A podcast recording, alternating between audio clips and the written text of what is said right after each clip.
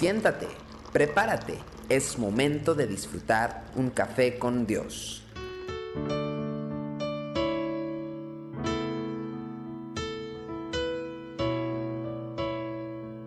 Sean bienvenidos una vez más a Café con Dios.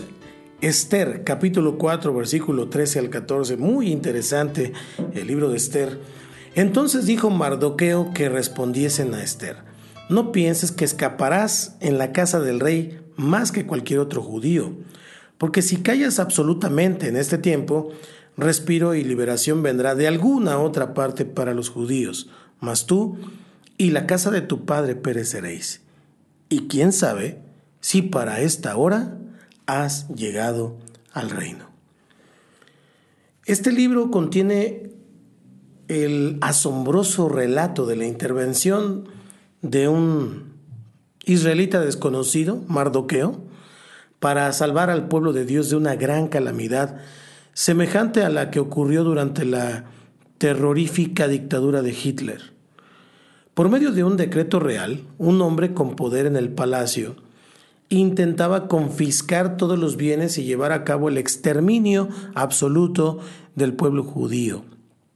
En el texto de hoy encontramos un importante ejemplo de la voz profética que debe existir frente a las injusticias de este presente siglo malo.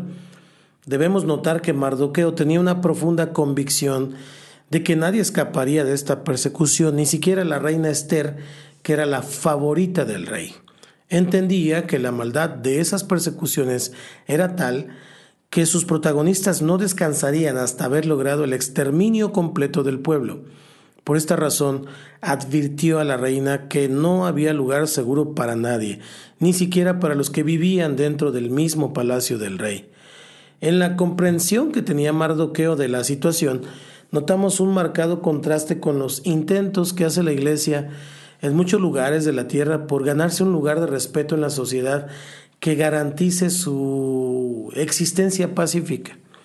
En muchas naciones de nuestro continente hemos visto personas que creen que hemos sido llamados a procurar de los hombres impíos leyes que nos beneficien como institución. Pero la historia del pueblo de Dios revela que el compromiso con el Señor conlleva una persecución por parte del mundo. El mismo Señor nos dijo, en el mundo tendréis aflicción. Mardoqueo también entendía que la reina Esther tenía una responsabilidad profética frente a la injusticia que se estaba preparando, el, el, llamado a levantar la voz para denunciar lo que ofende las leyes justas y buenas de Dios.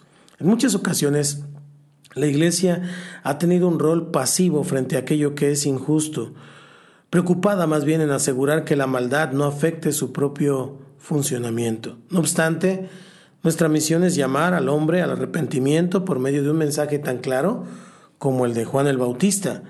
Mardoqueo eh, creía que el lugar que ocupaba la reina le había sido dado para cumplir precisamente esta función. Por último, Mardoqueo poseía la fuerte convicción de que si Esther no ocupaba su lugar, Dios levantaría otras voces, pues el Señor no se mantendría callado frente a la maldad. De hecho, la historia del pueblo de Dios nos provee abundantes ejemplos de esto. Cuando los que tenían que hablar no hablaron, el Señor levantó a otros que avergonzaron a los que permanecieron en silencio.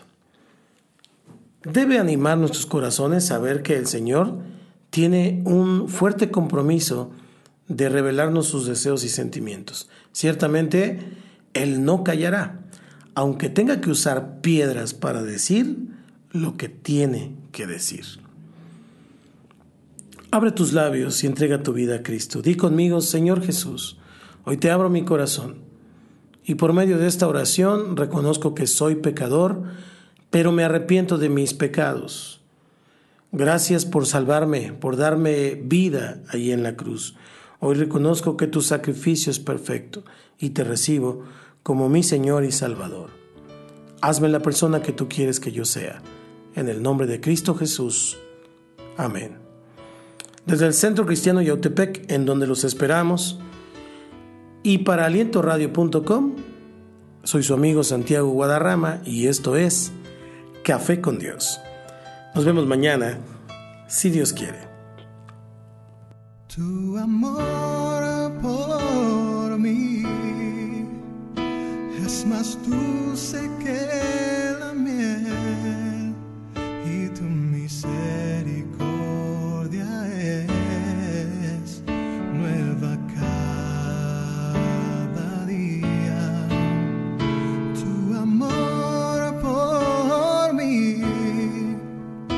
Es más dulce que la miel y tu misericordia es nueva cada día.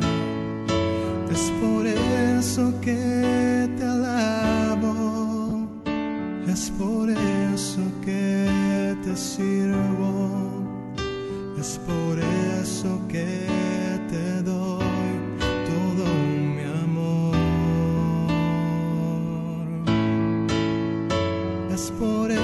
eso que te alabo, es por eso que te sirvo, es por